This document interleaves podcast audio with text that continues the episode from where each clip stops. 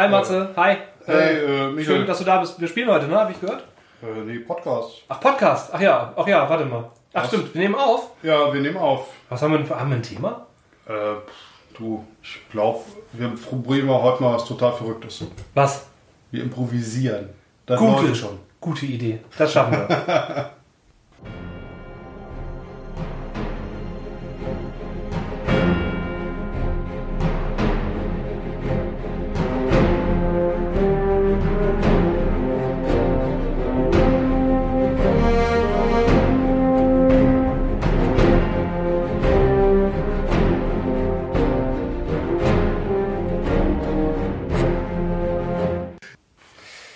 ja, hi. Äh, schön, dass ihr uns wieder zuhört. Äh, hier sind mit euch euer lieber Matze. Und der liebe Michel. Genau, und wir freuen uns, äh, einen neuen Podcast für euch zu haben. Hanno. Ähm, Was ja, gibt's Neues bei dir? Ja, also viel Neues gibt's nicht. Äh, Pandemiebedingt ähm, gibt's da nicht so viele Möglichkeiten gerade, wie du ja weißt. Aber ich habe ähm, in letzter Zeit vermehrt ähm, Online-Runden mit dem Tabletop-Simulator ausprobiert. Das hat Spaß gemacht. Also Wir hatten das zusammen quasi mal probiert. Mhm. Äh, ich habe mir da einige Tische angeguckt. Ja. Fand ich schon richtig gut. Der Deadlands-Tisch, der ist sehr ambientig. ähm, ich habe vor allen Dingen äh, mittlerweile mich in das ganze Ding ein bisschen eingefuchst und rausgefunden, wie man Objekte erstellt, äh, wie man Objekte verändert, ähm, wie man physikalische Einstellungen macht und und und. Ähm, habe jetzt angefangen, 3D-Objekte zu importieren. Also äh, ich steige jetzt quasi ins nächste Level ein und Ja. habe festgestellt, äh, wenn man den Tisch nicht nur nimmt, wie er ist, sondern den auch noch ein bisschen modifiziert, dann hat man ein richtig geiles Erlebnis. Fast wie an einem richtigen Tisch. Du hast ja so ein paar äh, Achievements äh, geholt. Genau, könnte man sagen. Ja, genau. Ja, ich habe das jetzt für verschiedene Systeme ausprobiert, unter anderem für Deadlands. Ich habe auch äh, Deadlands Reloaded damit nochmal ausprobiert. Ähm, die verbotenen Lande ähm, habe ich den Tisch schon vorbereitet.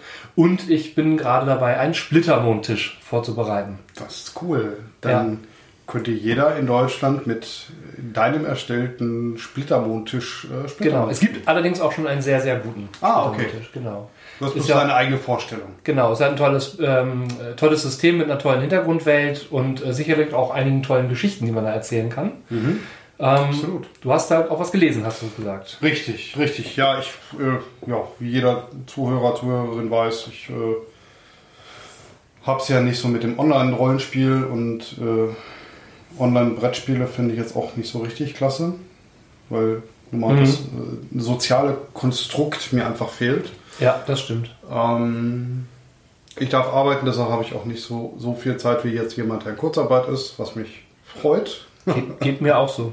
ja. Dafür habe ich jetzt neben dem äh, Aufräumen der Watchlists, was ich die letzten Mal ja immer ganz gut präsentiert habe. Ja, danke dafür nochmal, weil ich jetzt auch Hell on Wheels äh, äh, fast fertig habe. Oh, oh, oh. Ja, ich habe äh, bei vier angefangen. Ah, okay, alles klar. Ähm, ich habe gelesen von Vincent Voss äh, einen Splittermond-Roman, Alles zum Schein. Alles zum Schein. Ja. Wo spielt der? Es spielt in und um die Magierakademie Splitter und Geist. Ah ja, okay. Hauptantagonist ist äh, Hagen. Hagen ist ein junger, in Anführungsstrichen, ein werdender Magier, der Ja. von seinem Vater, auch eine Magier, äh, der auch auf der Akademie war, dorthin geschickt wird. Ah, okay. Ähm, die Akademie wird von ihm immer als äh, sehr heimatlicher, äh, schöner Ort beschrieben. Er hat seine, seine besten Jahre da verlebt. Ähm, und genau deshalb soll Hagen auch äh, zu dieser Akademie und dort ausgebildet werden. Und es beginnt eigentlich schon so auf den ersten 20 Seiten, als Hagen äh, quasi zum, zum Fuße der Akademie kommt, dass, dass der Kutscher gesagt hatte, nein, ich halte hier nicht an und nein, äh, geh mal besser nicht zu der Akademie. Wo du dann schon so die ersten Mhm. Fragen dir stellst, na, sind wir hier richtig? Ist er da richtig? Was passiert jetzt hier? Er kommt tatsächlich zu der Akademie, wird gar nicht so nett empfangen, wie er vielleicht sich das vorgestellt hatte. Mhm. Das Zimmer ist eher ein, in Anführungsstrichen, rattenverseuchtes Nest. Okay. Ähm, es ist alles ganz, ganz anders und er fühlt sich da auch nicht wohl. Ja. Er findet, er findet ähm, auch nicht so wirklich Freunde. Also er findet schon noch eine, eine Freundin, die ihm noch so ein bisschen beisteht. Das ist aber eher so ein Zusammenschluss aus Leidensgenossen. Mhm. Dem es auch so geht wie ihm. Richtig, genau. Ja. Die ist halt ein paar Monate länger da und nimmt ihn so ein bisschen an der Hand. Und er wird wirklich äh, geschnitten und geschunden an jeder Ecke. Also sowohl von anderen Schülern als auch von anderen Lehrern. Und ganz besonders abge abgegangen äh, ist der äh, Akademieverweser. Mhm. Ähm, also es liest, also es ist wie eine verkehrte Welt. Also ein bisschen Harry Potter umgedreht. Es geht ihm super zu Hause und er kommt in die Akademie und alles ist doof. Ja, ja, ganz genau, ganz genau. Es geht sogar so weit, dass der Akademieverweser ihn quasi äh, ja, hinfortloben will. Und äh, er hätte es zu Hause auch viel besser und so weiter und so fort. Irgendwann, irgendwann passiert es dann mal, dass eine, eine Gestalt, sage ich jetzt mal, ohne das jetzt absichtlich genau zu benennen, ich möchte ja nicht zu viel spoilern, dann in, in der Nacht in die Akademie reinkommt, äh, schwer verletzt ist und äh, irgendwas von äh, bösen Geheimnissen und Verschwörungen und sonst wie was äh, redet. Das klingt ja spannend, ja. Ja, die Person stirbt da und äh, daraus entwickeln sich dann noch mehr Zweifel und es entwickelt sich ein, sagen wir mal, Fantasy-Krimi mit einem Verschwörungstouch und äh, für mich, also ich habe es so wahrgenommen, äh, mit Cthulhuiden Spuren. Oh, spannend. Ja, Ja, da bietet äh, Splittermond mit den Feenwelten ja auch echt viele Möglichkeiten, genau. ähm, wo man sich als Spielleiter einfach wirklich austoben kann. Im Zweifelsfall, wenn die Spieler gucken, hä, das ist ja seltsam, wo kommt das denn jetzt her, kann man als Spielleiter in dem Spiel auch sagen, ja, das ist halt irgendwas Fehlisches, ne? Ja, ja. Sehr schön, ja. Und äh, ich, hätte, ich hätte am Anfang nicht gedacht, was in der Mitte passiert. Und ich hätte auch nicht in der Mitte des Buches geahnt, was am Ende passiert. Okay. Na? Vincent Voss schreibt jetzt seit über zehn Jahren äh, Fantasy-Romane. Mhm. Ähm, wissentlich ist es der erste von ihm, den ich lese. Ja. Ähm, der war so gut, dass ich mir andere von ihm jetzt auch nochmal äh, zumindest anschaffen Hat dich überzeugt, sagst du. Er schreibt gut. Ich, äh, ja, Mhm. also es ist einfach ein schöner, schöner Fluss, wie er ihn da geht. Und äh, ja, es stimmt einfach für mich. Ja, danke, dass du meine äh, Leseliste erweiterst. Warte. Wäre vielleicht sogar was, was man sich als PDF holen könnte und dann auf dem Kindle lesen wahrscheinlich. Richtig, ich hab's, ich hab's, Ja. äh, das ist eins von den Büchern aus dem äh, Rettet den Uhrwerk und Feder Schwert Verlag. Ah, okay, ja. Der liegt also auch schon seit einem Jahr quasi bei mir auf der Platte Mhm. und ja, habe ich nicht bereut. Ja, ja PDF-Kauf war ja das Sinnvollste quasi, ne? Ja, natürlich. Ja. Wenn ihr jemandem helfen wollt, kauft PDFs. Das ist Auf so. jeden Fall. Ja, Produktionskosten sind enorm niedrig, könnte man sagen. Genau, man muss sie nicht extra nochmal schreiben. Naja, genau. Nee, das ist ja cool. Sehr schön. Ja. Also würdest du sagen, ähm, absolute Weiterempfehlung? Ja, Äh, ich würde es mhm. ich würd's, ich würd's empfehlen. Ja. Ähm, jeder, der halt so ein bisschen auf Fantasy und Krimi steht. Ja, Ich finde, äh, fantastische Krimi-Romane erweitern halt nochmal über diesen mystischen Effekt, diesen, Okay. diesen Standard-Krimi in Anführungsstrichen.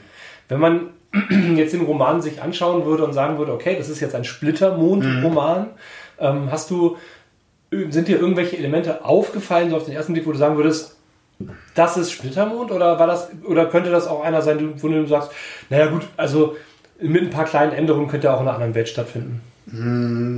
Irgendwas dazwischen. Okay? Ähm, vom, von den Völkern auf Lorakis hast du gefühlt alles dabei. Also Ah, okay. von den, von Ja. den äh, spielbaren äh, Kulturen, sagen wir es mal so. Mhm. Hm, es, wird, Five, ja. es, wird, es wird viel über die Götter gesprochen und auch äh, in, in irgendwelche Sätze, Ja. in Redewendungen mit, mit äh, reingebracht, was sich Mhm. ein bisschen mehr in die Atmosphäre von Lorakis bringt. Sehr schön. Es ist aber nicht so, dass ich den jetzt, dass ich jetzt das Grundregelwerk lesen müsste, um das zu verstehen. Mhm. Es ist, also, wenn ich jetzt jemanden hätte, Ja. der sagt, ich möchte mal einen ganz schönen Fantasy-Krimi lesen, dann würde ich ihn den genauso empfehlen, wie jemand, der Splittermond mag und einfach den nächsten Splittermond-Roman lesen möchte. Das ist schön, das ist sehr versatil, das gefällt Oh. mir. Würdest du jemanden, der sagt, ich interessiere mich für Fantasy und ich suche gerade ein Rollenspielsystem und Splittermond könnte was für mich sein, wäre das so ein- einer der Romane, wo man sagen würde, hier, dann liest den mal? Ja, genau. Wobei das da dann wieder der erste Roman, den ich auch schon Ja. vorgestellt hatte, Ja. dann eher, eher da in Anspruch kommt, Ja, weil, weil er die, die Welt ein bisschen Beleuchtet. äh, schöner beleuchtet. Ähm, Den weil, es, Feenweltaspekt. weil es auch eher ein Abenteuer Es liest, sich, als, es liest sich, als hätte jemand in einer Runde mitgespielt Ja. oder mitgelebt das oder mitgehört, oder das aufgezeichnet, mit all den kleinen Blödeleien, die man so am Rande macht, könnte man sagen. Genau. Genau, inklusive äh, einem Hauptdarsteller, der ähm, fast den gesamten Roman ohne Hose verbringt. Ne? Aber ähm, Spoiler aus anderen Romanen. Ähm, ja, genau. Ja. Nein, ich äh, würde ihn Ja. empfehlen, um es kurz zu machen. Also alles zum Schein von Vincent Voss. Richtig. Leseempfehlung Matthias Marienfeld. Ja. Sehr schön. So, und bei dir ging es ein bisschen in die Zukunft.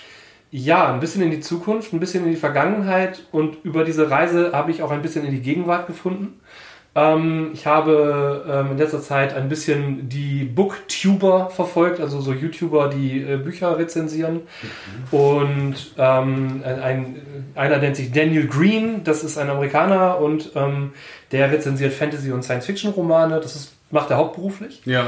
Ähm, und in seiner 2020-Leseliste hat er einen, ähm, hat er in die Kategorie ähm, besser als eins, hat er eine, eine Handvoll Romane eingepflegt und äh, einen davon habe ich mir gekauft aus Neugier, ähm, weil ich mich gefragt habe, okay, was hat diesen Roman so gut gemacht, dass er den, dass er sagt, äh, das ist, das ist ein absoluter Must-Read.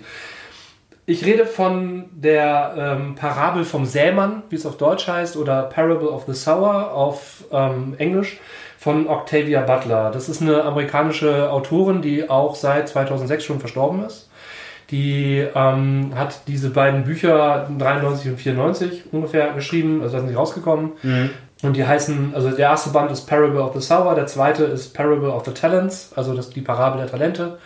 Ähm, das sind beides, könnte auch sagen, das Gleichnis vom Seemann oder das Gleichnis von den Talenten. Das sind, ähm, die Titel beruhen auf Bibelsprüchen. Können wir jetzt erstmal meinen, okay, ist das jetzt christliche Literatur? Hm, Nein, es ist nicht christliche Literatur, aber ähm, religiöse Konflikte sind ein wesentlicher Bestandteil der Geschichte. Ähm, die Bücher fangen, also der erste Band beginnt 2024 und es startet ähm, mit der äh, Protagonistin Lauren Olamina oder Lauren Oya Olamina, einer ähm, 15-jährigen ähm, äh, schwarzen äh, jungen Frau, die als Tochter eines Predigers in einer gated Community in LA wohnt, wobei gated Community nicht so wie heute ist, da wohnen die Reichen, sondern ähm, es ist im Prinzip der Rest der Mittelschicht, der eine Mauer um das Wohngebiet gezogen hat, ähm, weil drumherum nur noch plündernde Horden leben und äh, ja, also es gibt nur noch die Superreichen. Ähm, Fleisch essen ist eigentlich auch nicht mehr, also auch die leben von dem, was sie sich im eigenen Garten anbauen. Ja. Also nicht die Reichen, sondern halt die in dieser Community, Robledo. Und dann, ähm, ja, es gibt halt so Berichte von außen.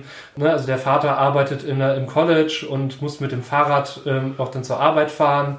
Am Wochenende predigt er dann in der eigenen Kirche. Die fahren aber dann mit Waffen irgendwie, mit Fahrrädern dann zur Kirche, weil unterwegs halt irgendwelche Leute in irgendwelchen Shantytowns, in irgendwelchen Baracken am, am Rande leben und jeden überfallen. Dann ähm, gibt es Berichte von einer neuen Droge, die dafür sorgt, dass den Leuten, bei, wenn sie Feuer legen, einer abgeht.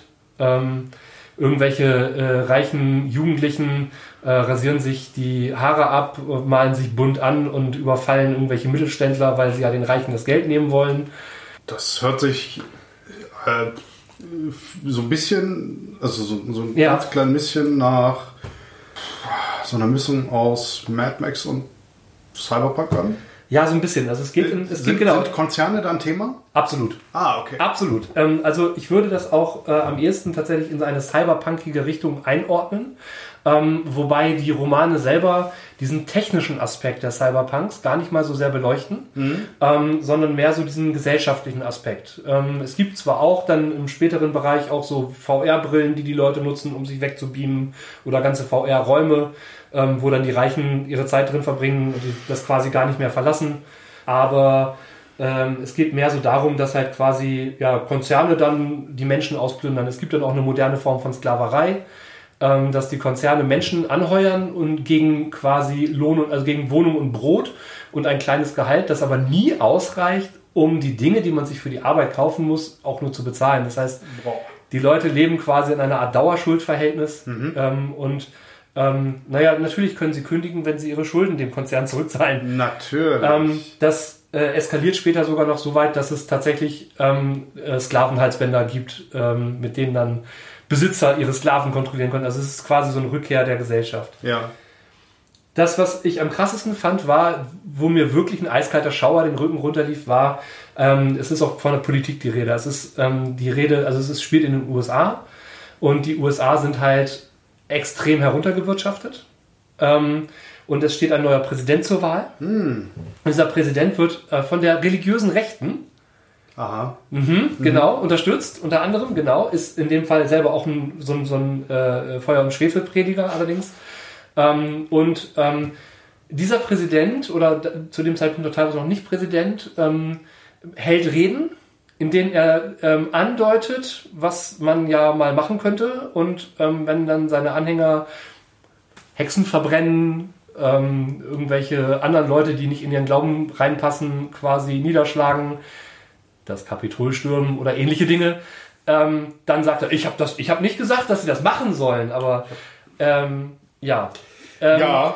Aber das Beste ist, als ich gelesen habe, mit welchem Wahlslogan, Wahlkampfslogan dieser Präsident, wie gesagt, 93 geschrieben, Ja. ähm, er fordert, dass man Amerika wieder groß machen sollte. Also Make America Great Again. Wortwörtliches Zitat aus dem Buch. Ei. Ja? Also das, das gibt es ja so ein paar Mal, dass Ja, das in Büchern passiert. Aber es treibt mir immer so ein bisschen einen Schauer über den Make Rücken. America Great Again. Der hält auch tatsächlich nur eine Wahlperiode durch. Es, äh, Parallel. Ja, Parallel. ja, ja, parallel. parallel. Ähm, deswegen sagte ich gerade, es ist auch eine Reise in die Gegenwart. Ja. In diesem Sinne. Ähm, es ist aber nicht von einer Pandemie die Sprache. Doch.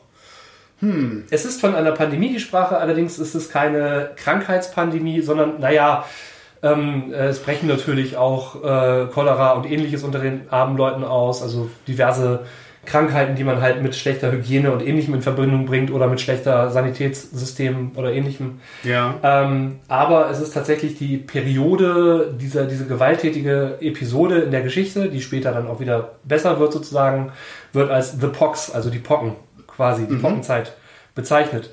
Ähm, es ist mehr eine mimetische Krankheit, also eine ähm, durch ja, Aufruhr erfolgte Krankheit des, des, des Volkssystems sozusagen, des Volkskörpers könnte man sagen. Also es sind nicht die einzelnen Personen, die krank sind, sondern es ist das gesamte System, das krank ist.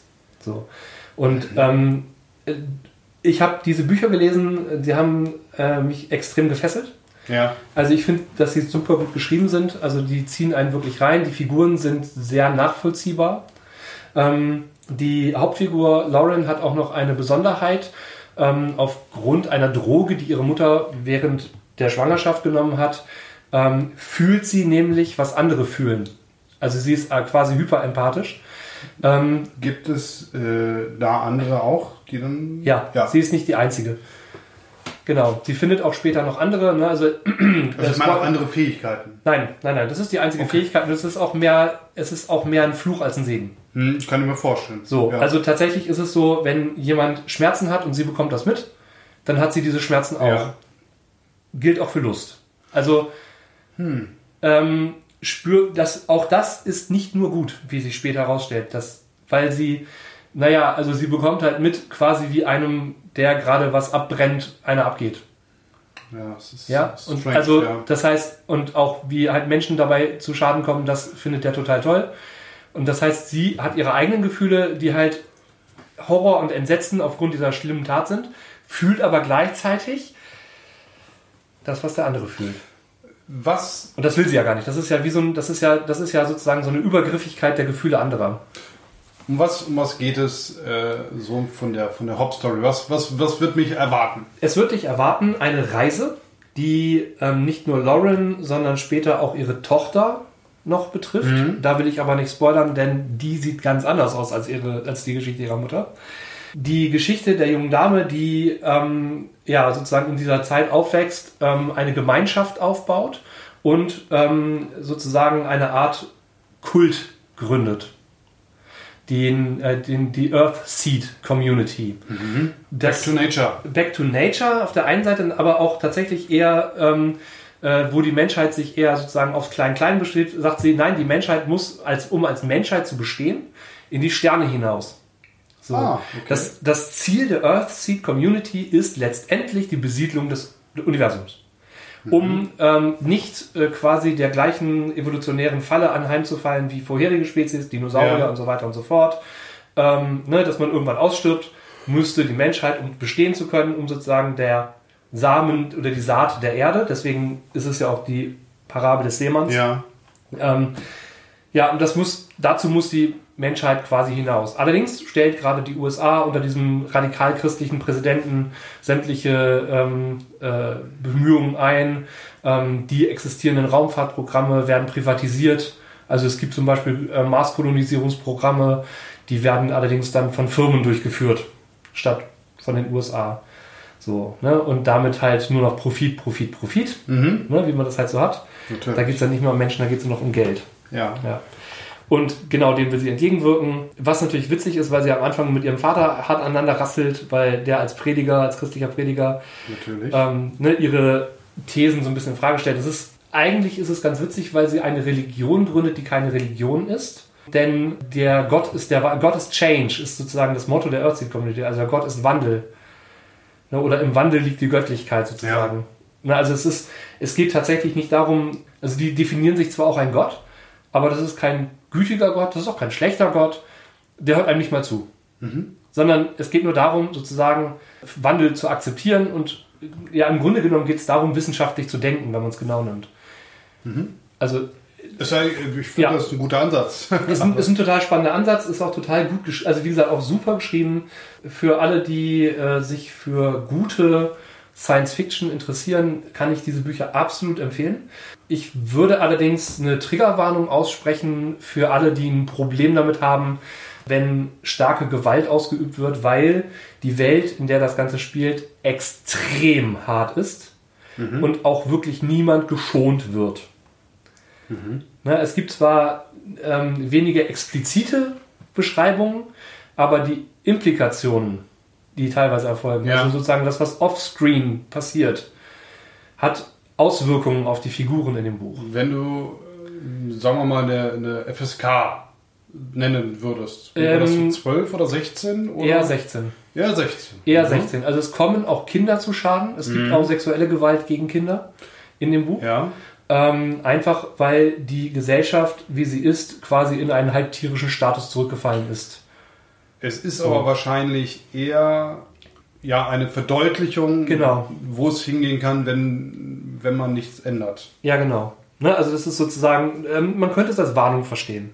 Das, darauf wollte ich hinaus. Genau, es ist, eine, es ist eine ganz, ganz klare Dystopie. Ja. Ne, aber ähm, ja, aus eine wirklich gut geschriebene. Sie hat mich, sie hat mich mitgenommen, sie hat mich beeindruckt und ähm, ich verstehe, warum Daniel Green diesen beiden Büchern ja diesen Special Status zugesteht, weil die wirklich exorbitant äh, gut die. Also was ich zum Beispiel mitnehme davon, Ja. ist etwas wie solche Post, ja, wie soll man das sagen, solche, solche Cyberpunk-Gesellschaften funktionieren können.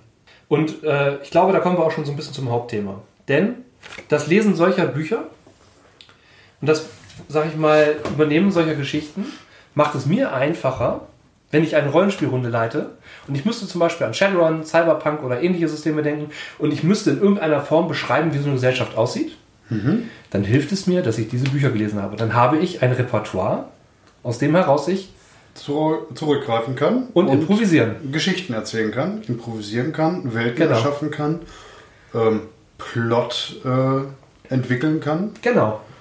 Wir improvisieren also. Ja. Das Aber machen wir heute bevor- auch thematisch. Aber bevor wir improvisieren, wüsste ich ganz gerne abschließend, und das Ja. ist für mich mal ganz wichtig, die Bücher sind abgeschlossen. Das ist eine Duologie. Okay. Ähm, da Octavia Butler ja auch nicht mehr lebt. Es gibt das bekannteste von ihr ist, glaube ich, Kindred. Ich weiß nicht, wie es auf Deutsch heißt. Und es gibt noch die Lilith-Bücher von ihr, die sind auch ganz bekannt. Also Dawn, Adult- Adulthood Rights und Imago, das sind ähm, Lilith's Brood, sind das. Das ist auch eine Trilogie von ihr. Genau.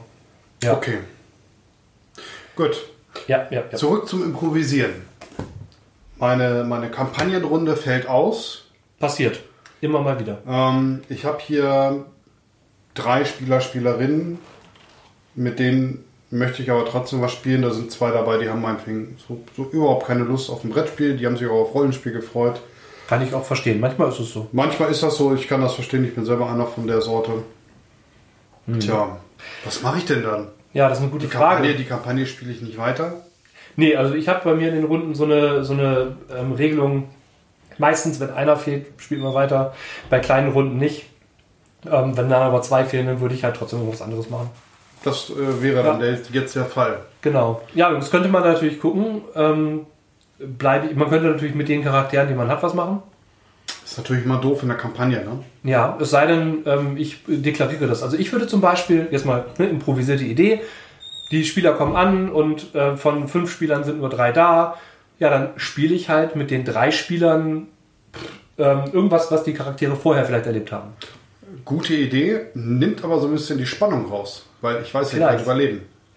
Ja, vielleicht, genau. Das ist ein Punkt. Aber äh, wie werden sie überleben und was nehmen sie vielleicht mit? Ja, ich, kann ja, ich kann ja keine Verletzung vorher kriegen. Ich kann ja auch kein, kein Arm oder kein Bein verlieren vorher. Ja, Das hätte ich ja dann. Also ich meine, gut, das würde vielleicht in der Cyberpunk-Welt äh, funktionieren. Ich könnte aber, könnte aber, ähm, äh, keine Ahnung, den einen Charakter sterben lassen und dann stellt sich hinterher heraus, dass der Charakter, der die ganze Zeit mit den anderen rumgereist ist, ein äh, Doppelgänger ist, der die Rolle angenommen hat. Wäre ein Plot-Twist, den man dann übernehmen könnte. Wäre aber auch nur eine Idee. Wäre, wäre auch nur eine Idee. Passt auch. Aber gehen wir, gehen wir mal davon aus, du würdest dann eher sagen, Ja, bleiben wir, bleiben wir meinetwegen äh, Mhm. beim Rollenspiel, gehen wir also raus aus der Kampagne. Ähm, ich mache Genau. jetzt hier einfach mal ein schönes improvisiertes Abenteuer mit, ich sag mal mit Fate. Fate finde ich, das ist so ein Mhm. Das schönes, regelschlankes System. Äh, damit, Ja. damit würde ich persönlich jetzt keine Kampagnen spielen, weil die Charakterentwicklung auf dem Papier in Anführungsstrichen für mich zu marginal ist. also bei Fate schon, bei Turbo Fate nicht. Also Turbo Fate finde ich zum Improvisieren sogar noch besser. Ja, stimmt, aber es geht beides, Ja, aber ja. Turbo Fate ist noch, noch schlanker. Ne? Genau. Das ist halt eben die Turbo-Variante. Und wie würdest du, wie würdest du dann agieren? Also, die beste Improvisation ist die vorbereitete Improvisation, sage ich immer. ähm, ich glaube, das Wichtigste ist, wenn man improvisieren möchte, dass man sich generell einfach mal Gedanken macht, was man machen würde, wenn so ein Fall eintritt. Also wenn man sozusagen das als Plan B aus dem, aus dem Ärmel schütteln kann. Bei Fate, Turbo Fate, ist die einfachste Methode und das, was mir immer da am einfachsten einfällt, ich brauche nur ein paar Karteikarten, ich brauche die Würfel und ich brauche das Regelwerk. So, und ähm, äh, auch wenn ich das sozusagen als vorbereitete Improvisation bezeichne, ist es aber trotzdem so, dass ich sage, okay, jetzt schreibt mal jeder hier irgendwie eine äh, grundlegende Idee zur Welt, keine Ahnung, ein Genre oder ähm, einfach nur sich ein Stichwort. Es kann ja einer draufschreiben, keine Ahnung, fliegende Schiffe, ja, und der andere schreibt Cyberpunk und der dritte schreibt, ähm, keine Ahnung, äh, äh, Elfen mit spitzen Ohren, Elfen mit langen spitzen Ohren. Das heißt, du improvisierst, aber eigentlich improvisierst du nicht, weil du schon was im Hinterkopf hast. Nö. Äh, nein, also sagen wir es mal Weil, so. du, weil du quasi in deinem Baukasten an Ideen, Ja. was du aus Büchern, Medien oder auch vergangenen Abenteuern hast, Genau. einfach nur noch äh, Fäden verknüpfst. Ja, genau. Also, ähm, ja, wir leben ja in der postmodernen Zeit und man sagt ja, alle Geschichten seien schon erzählt. Im gewissen Maße. Ähm, ich würde zumindest auch, auch im Improvisieren, und das reden wir vom Improvisieren eines kompletten Abenteuers und nicht nur einer Szene oder ne, Ja. sozusagen eines Handlungsstrangs oder was auch immer. Ähm, man kann innerhalb von einer halben Stunde die komplette Welt, die Charaktere und ähm, den Plot gemeinsam mit den Spielern am Spieltisch bei Turbofeld erschaffen. Ja, So. das, Das heißt- das würde ich, das würde ich so äh, Ja. bestätigen. Habe ich schon ein paar Mal gemacht, deswegen weiß ich das. ähm, funktioniert richtig super. Ähm, dass man wirklich sagt, okay, jeder macht sich kurz Gedanken für ein, äh, für ein, ein Szenario Gedanken sozusagen. Also, wie gesagt, ein Genre kann Cyberpunk draufstehen, kann Western draufstehen, kann, ne, ähm, äh, keine Ahnung, Elfen mit spitzen Ohren draufstehen. Ähm, dann jeder macht sich einen Gedanken zum Plot. Also kann sowas draufschreiben wie, ich will eine Verfolgungsjagd haben oder ähm, ich äh, möchte gerne ein Mystery oder ne, keine Ahnung, ich möchte, ähm, äh, ich möchte was Episches oder so. Ne? So einfach so ein einfach so ein Meme draufschreiben oder ähm, ein Trop. Also es gibt ja dieses, ich weiß nicht, ob du die Seite kennst, tvtropes.org. Nicht von gehört, ne? Ja, tvtropes.org ist ähnlich suchterzeugend wie Wikipedia. Ähm, das ist eine Seite, die hat sogenannte Tropen, also ähm, Story-Elemente, wie sie immer wieder verwendet werden. Sowas wie der Typ mit der coolen Sonnenbrille. Ja. Ja, das ist dann sozusagen, ähm, das reicht dann schon, um ein Bild zu erzeugen. Oder ähm, äh, niemand wird zurückgelassen. Ja. Das ist ein, ein Tropos, also ein, ein inhaltliches Thema sozusagen. Ja. Oder eine ähm, Besonderheit des Szenarios. Also ich werde es nochmal in den, in den Shownotes verlinken, tvtropes.org. Ähm, wie gesagt, wie auf Wikipedia, man klickt sich in einen Artikel und hat hinterher 20 Tabs auf. Das ist bei TV Tropes genauso. Ganz schlimm, aber auch ganz cool. Ging an mir bisher vorbei, aber ja, gut, Äh, schön. das ist zum Improvisieren meiner Meinung nach mit das beste Tool. Ja. Ähm, jeder schreibt sich eins auf und jeder, dann bauen alle die Charaktere und ähm, äh, ja, man fängt an. Also selbst nicht mal die Werte muss ich verteilen. Also ich, ich muss nicht mal die Werte der Charaktere festlegen, wenn ich anfange zu spielen. Das mache ich im Spiel. Handhabe ich, handhabe ich ähnlich. Ich sag immer ein. Ich mache es gerne so. Ich gebe Karteikarten, Zettel, Ja. Blankos, irgendwas voran und sage, ähm, sage mir ein Fakt aus der Welt, Mhm, der genau. für dich oder deinen Charakter wichtig ist. Dann frage an die Spielerschaft, was möchtest du hier erleben? Mhm. Und dann steht da meinetwegen Kneipenschlägerei, was Episches, Autorennen, keine Ahnung. Und äh, wenn ich jetzt sage Autorennen, dann habe ich schon mal den Fakt erschaffen, in dieser Welt gibt es Autos. Genau. Weil das geht sonst nicht anders. Gut, es könnte natürlich auch eine... Ein Kutschenrennen sein. Ein, ja, es wären keine Autos. Nicht? Wenn Autos, wenn Autos, dann, Ja, okay. dann biete ich auch Autos. Okay, es könnte- Aber es es könnte- könnte, auch eine Carrera-Bahn sein. Dampf, Dampfkutschenrennen. Ja, also wenn der Nächste dann zum Beispiel schreiben möchte, er möchte ein, ein Kinderabenteuer spielen, also er möchte Kinder spielen, Jugendliche Ja. oder wie auch immer, dann würde ich kein klassisches Autorennen, dann würde ich halt eine Carrera-Bahn. Oder Kart. Oder Kart oder, oder Kart. Seifenkisten. Seifenkistenrennen, ja, Ja. genau. Ja, So, und äh, man, muss, man muss so ein bisschen unvoreingenommen reingehen. Ich, Ja. ich nehme ich nehm dann die drei, vier, fünf Zettel, wie auch immer, und gucke mir das an und äh, sage auch immer, ich versuche das alles reinzubringen Mhm. und dann gucken wir mal. ja. Und meistens kommt dieses Bild sehr schnell zusammen. Mhm. Die Spieler müssen sich darauf einlassen, das ist halt enorm wichtig. Ja, Ich meine, es ist eh wichtig, dass man sich auf den Plot und die Story und alles und auf die Welt drauf einlässt. Mhm. Aber bei improvisierten Abenteuern, gerade wenn es dann auch noch so kurzfristig angekündigte improvisierte Abenteuer sind, das ist ja die Meisterklasse der Improvisation, was wir jetzt gerade schon beschreiben. Ne? Das ist Ja. jetzt ja schon, wir, wir machen jetzt ja quasi die Top-Down-Geschichte. Ne? Wir, wir Ja. beschreiben jetzt das, das Optimum. das, das, okay, das, das ist das Krasseste, weil ich ja alles improvisiere. Das Einzige, was ich in dem Moment nicht improvisiere, sind die Regeln. ja, Und die stimmt. Spielregeln. Das ist das Einzige, was ich nicht improvisiere. Ähm, das ist natürlich die ganz krasse große Schule. Ich äh, kann dir da eine, sagen wir mal, eine abgeschwächte Variante nennen. Und zwar war das mal eine Faszination, die ich beim Sprawl hatte. Habe ich gerade dran Ja. gedacht. So, der Ja. Sprawl ist ja. Ja. im Grunde genommen ein Powered by the Apocalypse, also PBTA-System, äh, herausgekommen beim Uhrwerk Verlag. Es ist Cyberpunk. Das ist die Vorgabe. Ja.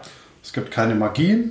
Es äh, wird auch jetzt nicht von irgendwelchen äh, Fantasy-Völkern oder wie auch immer berichtet. Das heißt nicht, dass es sie nicht gibt. Es wird nicht Oder- ausgeschlossen. Es ist nicht ausgeschlossen, genau. Fakt ist aber, es gibt keine Magie. Es gibt dazu einen Hack. Es gibt auch dazu ein, ein extra Mhm. Kapitel, wie man sich das machen kann. Prinzipiell ist es aber Cyberpunk. Ja. Und das ist im Grunde genommen die Setting-Vorgabe. Es ist Cyberpunk. Ja. Alles andere drumherum erschaffst du dir selber. Es Mhm. gibt keine vorgefertigte Welt. Äh, Ich kann unter Wasser spielen, ich kann auf fremden Planeten spielen, Ja. ich kann auf einer Raumstation spielen. Es ist alles völlig egal. Ich Selbst den kann Vor- 2030 spielen, ich kann aber auch 2500 spielen, ist egal. Ja. Ähm, ich habe das mal mit, mit äh, dieser Zettelwirtschaft gespielt, die ich eben erwähnte. Mhm. Und wir hatten dann irgendwann äh, quasi einen gezähmten Jurassic Park um uns herum. Cool. Ja. Äh, dann gab es äh, Velociraptoren, Booten und ähm, der, die, die, die, Busse, die Busse waren dann auf, auf äh, Brontosaugen. Äh, das war so ein bisschen äh, Fred Feuerstein. Feuerstein im Cyberpunk. Okay. Und Abgefahren, es, ja. Und so ein bisschen Dino Riders, finde Ja, ja, falls ja. du die von früher ja. noch kennst.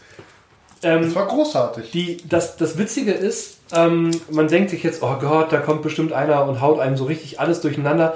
Tatsächlich habe ich ähm, die coolsten Welten und das, das, das Tolle ist äh, wirklich auf Cons erlebt mit Gruppen, mit denen ich das gemacht habe. Also ich meine jetzt die Fate komplett Improvisation. Ja. Ne? Ich habe das übrigens einmal sogar als multiparalleles Abenteuer gemacht. Cool. Das war Mit wem? mit Martin. Also Martin Auf- als äh, aus- Co-SL. als QSL. Ja. Also wir haben, ähm, wir sind beide, haben uns beide mit, dem, mit der gleichen Idee, nämlich dieser Feldimprovisation als Spielleiter angemeldet auf dem Con. Und dann habe ich gesagt, Mensch, sag mal, wenn wir, wenn wir schon gleichzeitig genau das gleiche machen, warum machen wir nicht ein spontanes MPA draus? Ja. Es war ultra geil. Wir hatten zwei komplett unterschiedliche Welten. Das eine war so eine, ähm, so eine Welt mit, also das war dann, meine Welt war eine, ähm, weiß ich nicht, die so 18. bis 19. Jahrhundert, frühe in- industrielle Revolution, ähm, also so mit, keine Ahnung, so wie ähnlich wie zur amerikanischen Unabhängigkeit, so in die Ja. Richtung. Ähm, allerdings mit, äh, da, mit, mit Flugschiffen, ähm, denn äh, die Landstriche waren nicht einfach im Wasser, sondern es waren so von Äther umgeben. Das heißt, es waren so Inseln im Äther. Strange, aber nett. Ähm, also richtig abgefahren und ähm, äh, die anderen haben im Grunde genommen sich äh, die griechische Sagenwelt erschaffen. ja. ja. So, und das haben wir dann, wir haben uns dann kurz zusammengeschlossen nach dieser ganzen Improvisationsgeschichte und haben überlegt, okay, wir brauchen einen gemeinsamen Bödes, Bösewicht und dann haben wir Hades genommen. So, und das war dann halt, bei, bei mir war es dann halt Mr. Hades, Ja, natürlich. so, der ähm, äh, quasi eine bösartige Organisation anführte. Und bei ihr war das halt ähm, äh, dann Hades, der Ja. Herr der Unterwelt. Ja. Ähm, und äh, abgefahrener Scheiß, ja. Ja. Und ähm, es ging um ein Schild. Ja, verbindet. Ja, so, allerdings war der physische Schild in meiner Welt und der, die Seele des Schildes war in der mystischen Welt. Ja. So, und um Hades zu besiegen, brauchten sie aber beides. Es gab eine epische Endschlacht mit ähm, äh, griechischen äh, äh, Biremen ähm, auf dem Meer mit einem Luftschiff, das angeflogen kam, von dem aus äh, ja, gegen äh, unter Wasser anlaufende Unhor untoten Horden ähm, äh, genau, bei dem dann äh, der Schild äh, wieder zusammengefügt wurde. Schild des Perseus, glaube ich, war das oder so. Ja. Ähm, also, ja. Und ähm, dann tatsächlich äh, quasi Hades im Anzug auftauchte. Ja.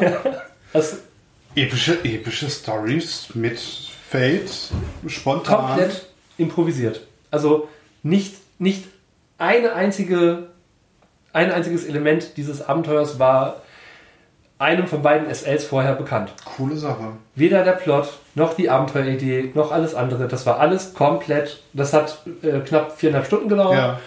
Inklusive allem. Und ähm, wenn ich überlege, ich habe vorbereitete DSA, Splittermund, Shadowrun-Abenteuer auf Cons erlebt, die acht Stunden dauern und gefühlt nicht halb so zufriedenstellend waren. Ja.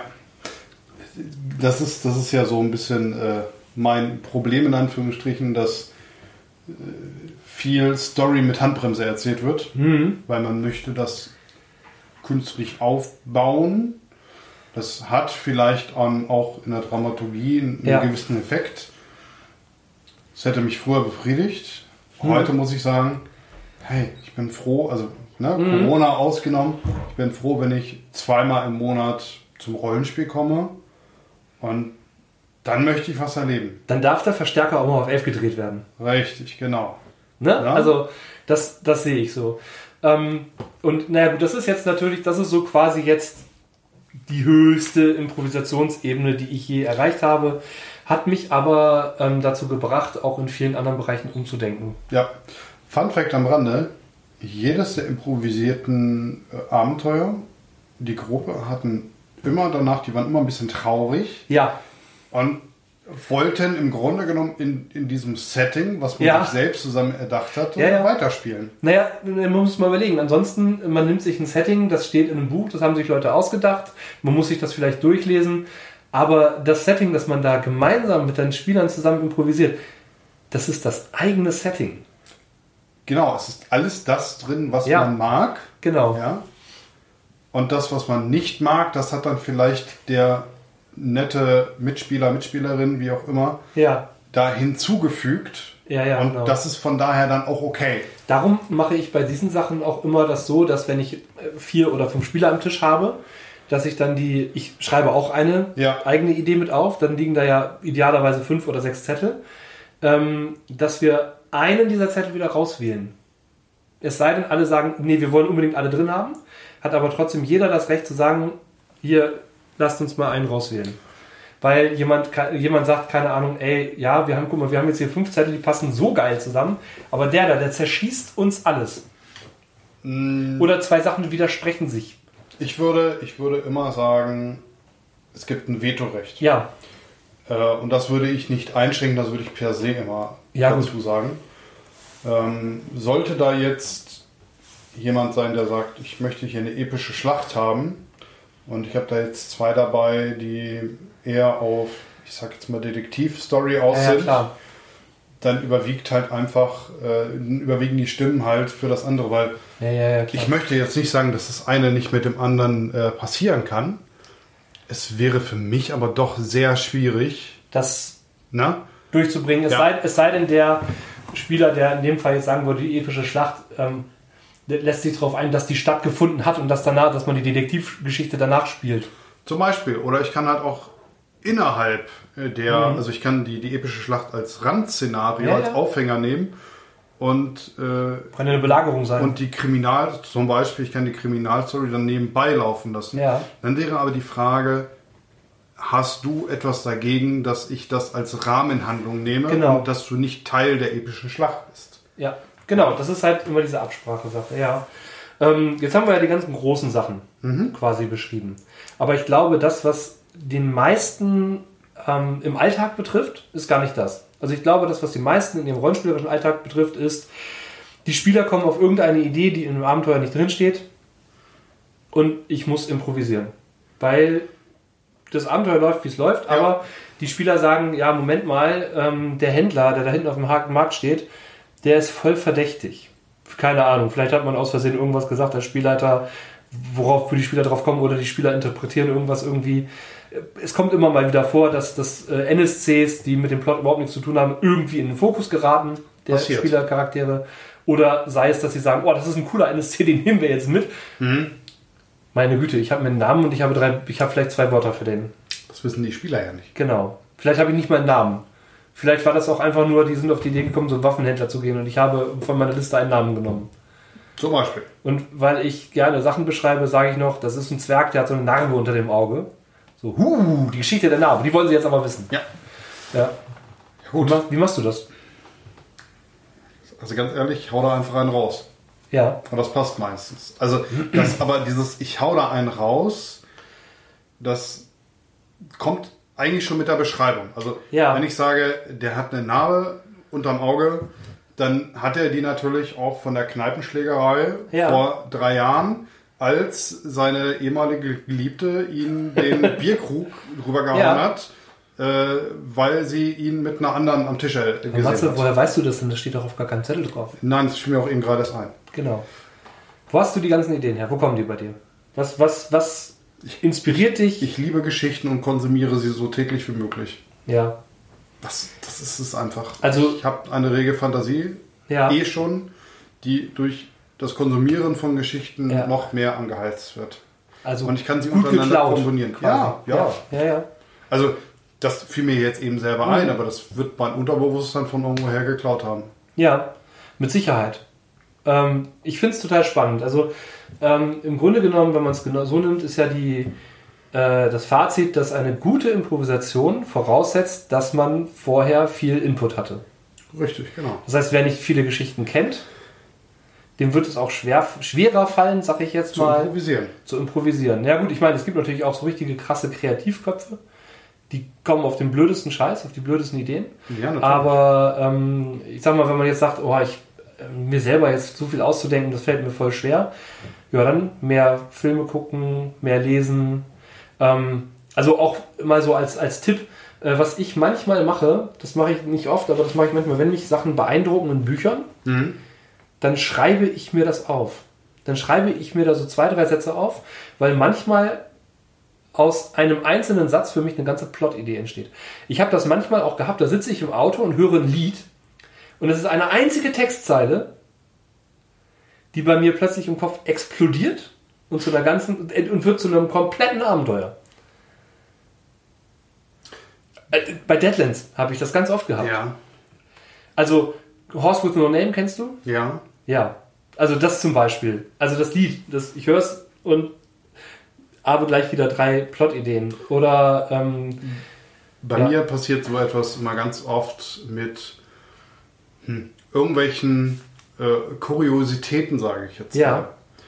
Und äh, das, also ich muss jetzt gerade an unsere letzte Folge, an die äh, Rezession von äh, Sabrina denken. ja, Da gibt es einen Kuriositätenverkäufer, nenne ich oh, der ist großartig. Der ist großartig. Der ist richtig so, toll. als ich den gesehen hatte, musste ich wieder an äh, Stephen King denken. Needful Things. Needful Things, korrekt. Absolut.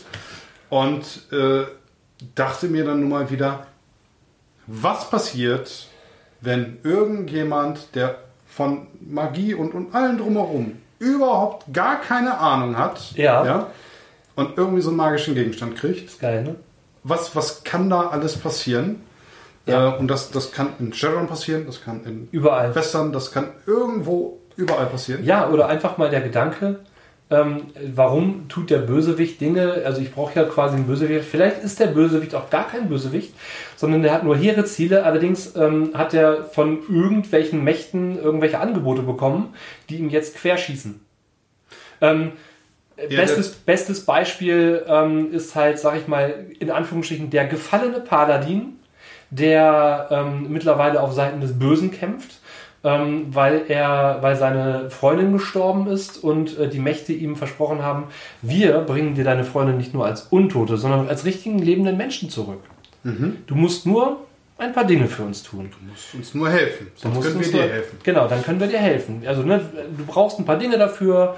Ähm, allerdings sind die versteckt und ähm, der Paladin merkt vielleicht auch gar nicht, wie sehr er immer wieder in die Fänge gerät und irgendwann ist es zu spät. Du rutscht halt immer mehr rein. Ja. Ja. Also viele der besten Bösewichte ähm, haben mit einer positiven Motivation gestartet. Ja, also ich finde auch den Bösewicht eher als tragische Figur Ja. ähm, schöner als der ist einfach nur böse. Und ich liebe es in Abenteuern, wenn die Spieler da sitzen, den Bösewicht besiegt haben, nicht getötet, sondern besiegt Ja. haben, erfahren haben, warum er die Dinge getan hat und dann überlegen, ja scheiße, was machen wir denn jetzt? Ja, Wir, wir, wir können den doch jetzt nicht umbringen. Das, das ist eine arme Sau. ja. Ja. Vor allem, wenn man vielleicht noch so eine Szene hat, Ja. wo sich der Bösewicht in Anführungsstrichen erklärt. ja. Ja, oder, ähm, oder der Bösewicht, der dann sagt, ja, äh, es ist schön, dass ihr hier seid, danke, endlich finde ich Erlösung, ich lege meine Waffen weg, ihr könnt, macht einfach, was ihr machen müsst. Macht dem ein Ende. Endlich. Macht dem, macht dem endlich ein Ende. Äh, Das macht uns aber keinen Spaß. ja, ja, genau, das ist so, der kämpft ja gar nicht. Ja, So, und ähm, manchmal ist es dann ja, das kann ja auch ein Trick des Bösewichts sein, der dann sagt, hahaha, jetzt habe ich Genau. es reingelegt. Also, äh, auch das ist, ähm, glaube ich, Improvisation. Also, wie reagieren die NSCs? Ja, das ist so, das ist ja die höchste, das ist ja auch so eine Art Grad von Improvisation, den man eigentlich als Spielleiter irgendwie drauf haben muss. Und um improvisieren zu können, muss ich eine grobe Vorstellung davon haben, wie die Welt funktioniert. Ich muss eine grobe Vorstellung davon haben, ähm, wie, welche Motivation die NSCs haben. Ansonsten Ja. wirken sie unglaubwürdig. umso besser ich vorbereitet bin, umso einfacher fällt mir nachher das Improvisieren. Richtig. Wenn ich jetzt das Abenteuer gelesen, verstanden und verinnerlicht habe, mir meine Stichpunkte gemacht habe Genau. und die Gruppe dann eine, eine Idee hat, um, sagen wir mal, einen Plot auszulassen, Ja. also einen Plotstrang oder eine, eine, ein Event zu überspringen, Mhm. Dann muss ich in dem Moment wissen, hm, diese eine Szene fällt aus. Das ist vielleicht eine Schlüsselszene. Ja, genau. Ähm, Dann bin ich aber schon so dabei, ach, das ist, ob das jetzt im Gasthaus passiert Genau. oder in der Schmiede, wo sie jetzt gerade hingehen wollen. Das ist eigentlich egal. Ich muss mir ne, was Logisches überlegen, warum Genau. das dann da passiert, Naja, also damit es nicht so unglaubwürdig und so Hanebüchen ist. das ist ja immer die große Frage. Also die Frage ist ja sozusagen, habe ich eine in Anführungsstrichen geskriptete Szene, bei der der Standpunkt egal ist. Weiß ich nicht. Die beiden streitenden Marktfrauen, die kann ich auf dem Marktplatz auftauchen lassen, die kann ich aber auch in der Seitengasse oder so auftauchen lassen. Das ist egal. Die können, die können auch in der Taverne sein. Ähm, wenn mir wichtig ist, dass die auf die beiden streitenden Marktfrauen treffen, dann mache ich das da, wo die hingehen. Dann passiert das halt da, wo die hingehen. Die Spielercharaktere oder die Spieler wissen ja eigentlich auch gar nicht, dass das dass in der Szenenbeschreibung steht, dass es anders ist. Das ist ja der Punkt. Ja. Ich, muss, ich muss mir nur einen kurzen Gedanken dazu machen. Oder Ich muss flexibel sein.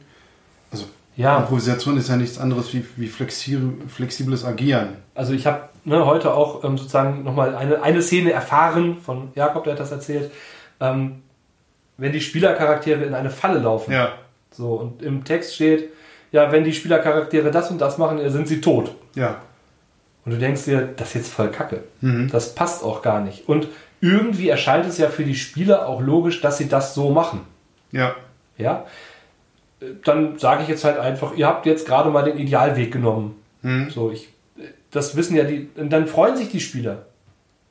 Ha, unser Plan hat voll geklappt. Ja? Oder, ähm, äh, keine Ahnung, ähm, aus irgendwelchen Hinweisen ähm, so, Moment mal, warum ist jetzt der Mörder? Könnte das sein, dass das der Bruder von dem und dem ist? Dann sage ich nicht unbedingt nein, bloß weil es da nicht steht, sondern sage, oh, ihr habt es rausgefunden. verdammt nochmal. Mensch. Mensch, Ihr Füchse. ja, und dann freuen sich die Spieler ja umso mehr, weil sie was Ja. rausgefunden haben. Oder manchmal ne, auch sozusagen der ganz ehrliche Ansatz, sage ich, das ist voll die gute Idee. Ja. Ja, machen wir jetzt so. Das ist der Bruder. Ich, ich äh, denke da auch gerade an eine schöne Szene, wie wir bei DCC im Dungeon waren, durch, also wir mussten einen Raum durchqueren, das, also da kamen wir nicht dran vorbei. Und da war eine Statue, aus der Statue kamen, ich sag jetzt mal, Laserstrahlen aus den Augen. Und es war, also die Wahrscheinlichkeit, getroffen zu werden, war sehr hoch. Und wenn du getroffen wurdest, äh, getroffen wurdest, warst du aller Wahrscheinlichkeit auch tot. Hast du ein Filterabenteuer? Das war ein Filterabenteuer, ganz Ja. genau. Ein, ein, ein äh, Fleischwolf. Ja. Ähm, Ziel des Raumes von dem äh, Autor war auch ganz klar, dort in diesem Raum die Gruppe zu dezimieren, was ja in so einem Fleischwolf-Abenteuer dann auch ganz einfach dazu gehört. Ne? Der Trichter muss ja auch irgendwann mal eintreten. Das ist, äh, das ist halt einfach das Prinzip von DCC. So. Die, die Überlebenden sind die Charaktere. Also das ist, Ähm, wir saßen dann da oder wir saßen dann am Tisch und alle hatten so ein bisschen das Höschen voll, weil man hängt auch trotz alledem so ein bisschen an den Charakteren. Wir hatten auch schon vorher welche verloren und dann habe ich nur irgendwie gesagt, ich äh, gehe nochmal mit Charakter X zurück, weil wir haben da doch hinten noch Leichname. ja. Ja, und dann schmeißt man den über die Schulter und renne quasi hinter die, äh, ähm, hinter die äh, ähm, Statue. Aha, ja. Na, ein bisschen gewürfelt, ein bisschen beschrieben. Hat geklappt. Mhm, super. Nächste. Ja, mache ich auch. Wir hatten nämlich noch eine zweite. Wir standen dann also zu zweit hinter der, hinter der Statue und sind dann quasi so ein bisschen über eine menschliche äh, Treppe an diese äh, Statue hochgelaufen und haben der Statue die Augen verbunden. Ja. Ja. Da stand halt so überhaupt nicht die Option, überhaupt in diesem Abenteuertext, Ja. dass das in, in irgendeiner Art und Weise passieren könnte oder wie auch immer. Da steht ganz einfach drinne, die Charaktere gehen in den Raum, würfeln folgende Probe, das und das passiert, Mhm. Ja, ja. wenn sie es nicht schaffen oder wenn sie es schaffen. Punkt aus Ende. Aber genau das unterscheidet für mich das Rollenspiel am Tisch oder meinetwegen auch am virtuellen Tisch, ja, Ja. ist jetzt im Grunde genommen egal, von einem Computerspiel. Ganz genau, das ist der Punkt. Und, oder auch von einem Brettspiel, von einem Dungeon Crawler. Ja. Wenn ich jetzt äh, Gloomhaven spiele oder, ähm, äh, keine Ahnung, Descent oder so. Aber genau das ist, das ist der Reiz. Und ich glaube, diese Form von Improvisation Ja. ist der Kern dessen, was das eigentliche Rollenspiel ausmacht. Ja. Nicht die Vorlesetexte. Ja? Nicht die zehn Informationen. Ich muss ja um die zehn Informationen, die mir mein NSC geben kann, auch noch irgendwie einen Sprechtext rummachen. Ja. Ich muss ja auch eventuell fragen ja die Spieler auch Dinge wie, ja, wie sieht denn das aus? Steht halt nicht im Text. Ja. Ja. Wenn ich allerdings, ne, ich meine, das gehört ja dazu. Und dann ist auch die Frage, wie viel Player Empowerment habe ich? Also, wie viel darf der, wie viel improvisiert der Spielleiter und wie viel darf auch der Spieler improvisieren? Sozusagen. Ne? Also, wenn ich beschreibe, ist eine Gasse, eine, eine dreckige Gasse in einem Cyberpunk-Szenario, ja, dann gehe ich davon aus, da stehen Mülltonnen rum, da steht, da ist vielleicht eine Feuerleiter oder ähnliches, ja. Ähm, dann ähm, möchte ich auch als Spieler die Möglichkeit haben zu sagen, okay, ich ähm, nehme irgendwie, ich verstecke mich im Ich Unrat. verstecke mich in, in der Mülltonne. Genau. Ne, vielleicht auch Sachen mal so ein bisschen zu beschreiben. Ja. Manche Systeme haben dafür auch die Funktion, dass du einen Chip ausgibst oder einen anderen, äh, keine Ahnung, Goodie. Ja. Ja. Da ist die große Frage, ähm, wie unsere Zuhörerschaft das so sieht.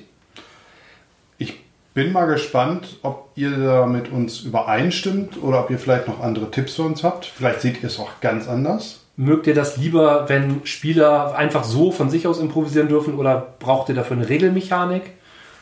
Oder mögt ihr lieber Abenteuer so, wie sie geschrieben sind? Wenn ja, würde mich interessieren, wie ihr es mit eigenen Abenteuern macht. Genau, ob ihr die genauso detailliert ausformuliert oder oder oder. Hinterlasst uns einfach ein paar gute Gedanken. Äh, ihr könnt auch gerne etwas improvisieren. Schreibt uns was in die Kommentare, wir freuen uns drauf. Und bis dahin würde ich sagen, bleibt gesund Spielt und weiter. wir hören uns bald wieder. Auf Wiederhören. Ciao!